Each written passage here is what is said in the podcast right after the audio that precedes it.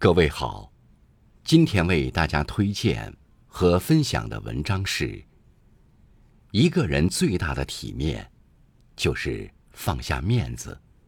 作者西西里，感谢更夫先生的推荐。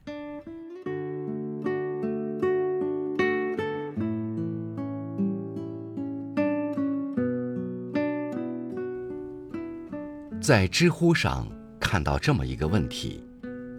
什么样的生活才叫做体面？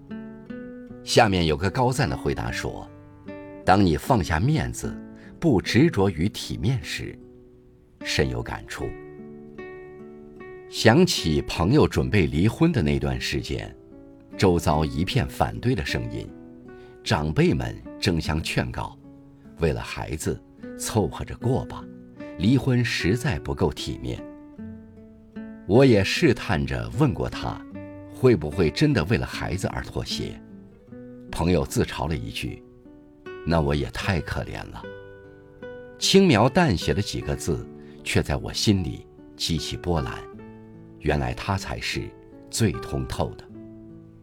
几乎是从降生在这个世界的那天起，体面就像是一道无形的枷锁，牢牢地将我们的人生与它绑定在一起。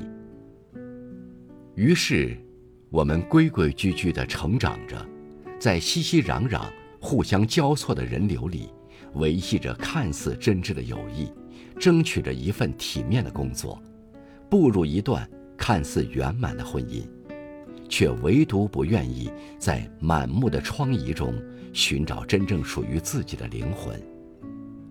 终于，我们用最体面的方式，活成了最不体面的模样。自以为是的体面，其实也不过是当局者迷，旁观者清。毛姆曾说：“只有真正体面的人，才会不加犹豫地做不体面的事。真正的体面，应该是我们作为一个独立的个体，对于向往的事物，有说热爱的权利；对于触目惊心的伤害，有去摒弃的勇气。”体面是敢于冲破枷锁、自信昂扬的生活。人生短短数十载，不要让任何世俗的看法左右自己的选择。既然有幸生于人世间，自己的人生就要自己做主。